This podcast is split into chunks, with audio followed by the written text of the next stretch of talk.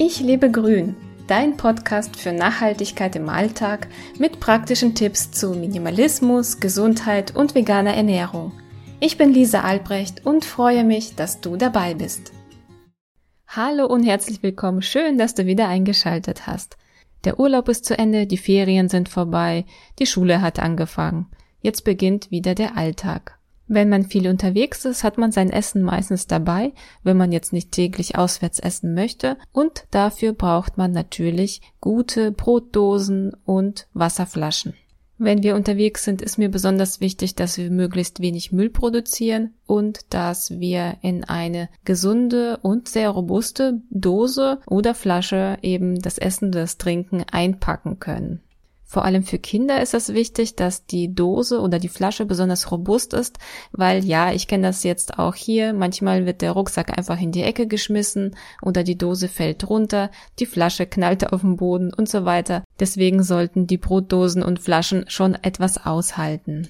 Noch ein wichtiger Punkt ist, dass man die Sachen auch gut reinigen kann. Es bringt nichts, die coolste Flasche zu haben, aber man kommt irgendwie da gar nicht mehr rein man sieht auch vielleicht gar nicht, wie sauber sie geworden ist und deswegen ist es da besonders wichtig darauf zu achten, dass sie gut zu reinigen ist. Wir haben uns für Edelstahlbehälter entschieden, sowohl für Mahlzeiten als auch für Getränke. Und wir haben auch für Getränke nochmal Glasflaschen, die eine Schutzhülle haben. Wenn sie einmal runterfallen, dann passiert ihnen nichts.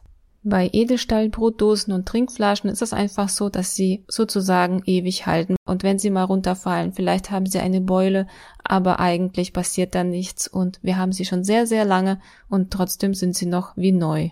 Unterwegs benutzen wir auch sehr gerne Edelstahl-Trinkflaschen, weil sie auch leicht sind. Im Gegensatz zu Glas wiegen sie einfach deutlich weniger und deswegen, ja, das merkt man einfach, wenn man schon eh einen schweren Rucksack hat, dann achtet man schon drauf, dass die Wasserflasche nicht so schwer ist.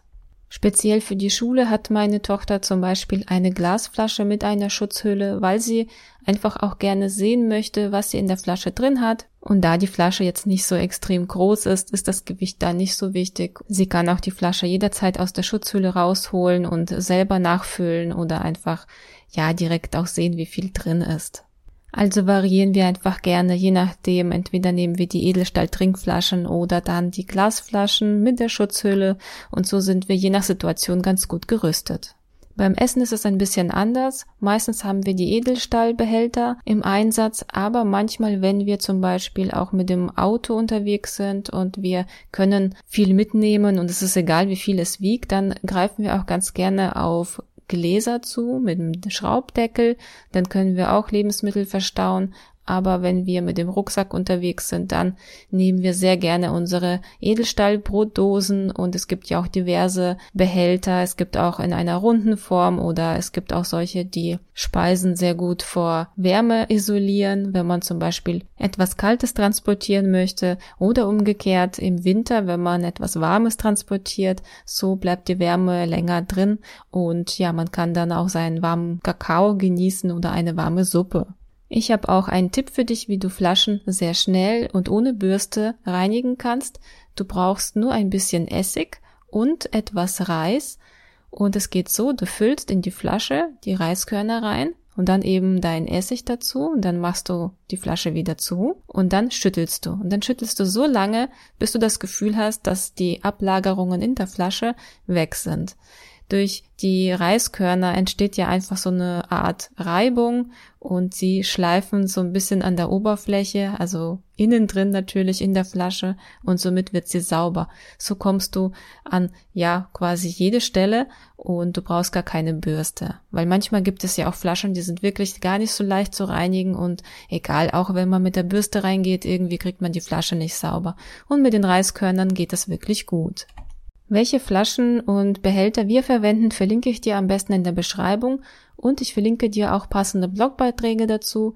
Und ich hoffe, ich konnte dich ein bisschen inspirieren und weiterhelfen. Und wenn du Fragen hast, melde dich einfach bei mir. Ich freue mich auf jeden Fall auf jede Nachricht und wünsche dir noch eine schöne Zeit. Bis bald.